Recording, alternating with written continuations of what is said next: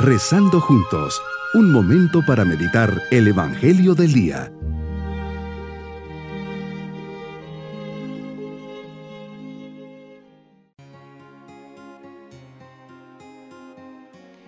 Me alegra poder saludarles en este día martes de la vigésima tercera semana del tiempo ordinario. Preparemos nuestro corazón para comenzar nuestra meditación.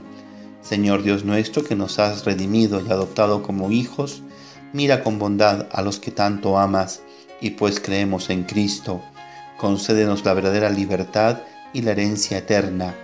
Que en esta meditación escuchemos tu voz en el interior de nuestra alma y seamos dóciles en seguirla. Meditemos en el Evangelio de San Lucas capítulo 6 versículos 12 al 19. Hoy Señor, una vez más te retiras a orar, pasas toda la noche orando Ahí nos dejas ver la importancia que debe tener la oración en nuestra vida. Cansado, agotado, con miles de cosas en la cabeza y dedicas ese tiempo solo para estar con tu Padre Celestial. Es un momento de intimidad. Ahí te alimentas, te fortaleces, te serenas, descubres la voluntad del Padre y desde ahí pides por los tuyos, por aquellos que serán los pilares de tu iglesia, los que llamarás a estar contigo. Es un momento de crucial importancia, pues de esa oración saldrán los nombres que te acompañarán en esta aventura de amor y salvación. Así es, Señor, desde la oración también has pedido por mí, y a través de ella intercedes para que realice la misión a la cual he sido enviado.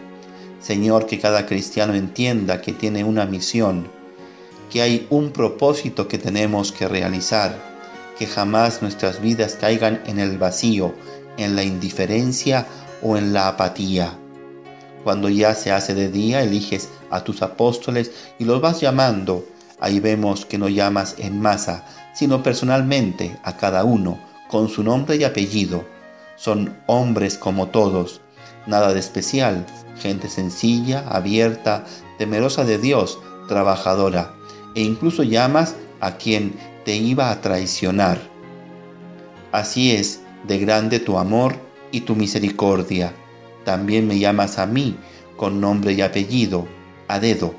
Desde el día de mi bautismo ya estaba en la lista de tus elegidos. Gracias Jesús por la confianza de predilección. No has dejado de rezar y de pedir por mí, y tengo esa certeza que me acompañas y cuidas siempre. Jesús, has ideado el modo de permanecer con nosotros hasta el fin de los tiempos. Fundaste la iglesia, ella que es el cuerpo y tú la cabeza. Has querido actuar a través de mediaciones humanas. La iglesia es tu presencia en el mundo y por ella nos comunicas la vida divina en los sacramentos. La salvación viene solo de ti, pero como recibimos la vida de la fe y la gracia a través de la iglesia, que es nuestra madre. Así es tu amor.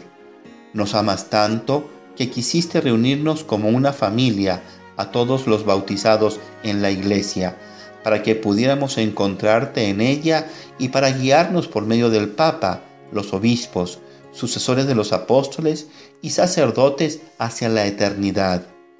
Bajas del monte, eliges a tus apóstoles, la gente te quiere escuchar y quieren que sanes a sus enfermos, a los atormentados por espíritus inmundos. Todos quedaban curados. Muchos te querían tocar, porque salía de ti una fuerza que los curaba. Señor, sal al paso de mis enfermedades, angustias, tristezas, Toma mi vida para poder ser libre de todas las ataduras que tengo y acongojan mi corazón. Mi propósito en este día es darle más fuerza a mi oración.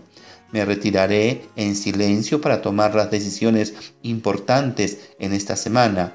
Buscaré encontrar ahí la voluntad de Dios y pediré auxilio al Espíritu Santo para que me guíe en el discernimiento de los designios de Dios. Agradeceré a Dios el que me haya llamado con nombre y apellido para formar parte de su iglesia. Mis queridos niños, Jesús necesitaba hombres buenos para formar a su iglesia. Se retira a orar y de allí escoge a doce que los llama a estar con él. y luego les dará el poder para expulsar demonios y llevar palabras de aliento y esperanza, palabras de salvación. Pidamos siempre por nuestros sacerdotes, obispos y el Papa. Nuestras oraciones les fortalecen. Y nos vamos pidiendo al Señor su bendición. Y la bendición de Dios Todopoderoso, Padre, Hijo y Espíritu Santo, descienda sobre todos nosotros. Bonito día.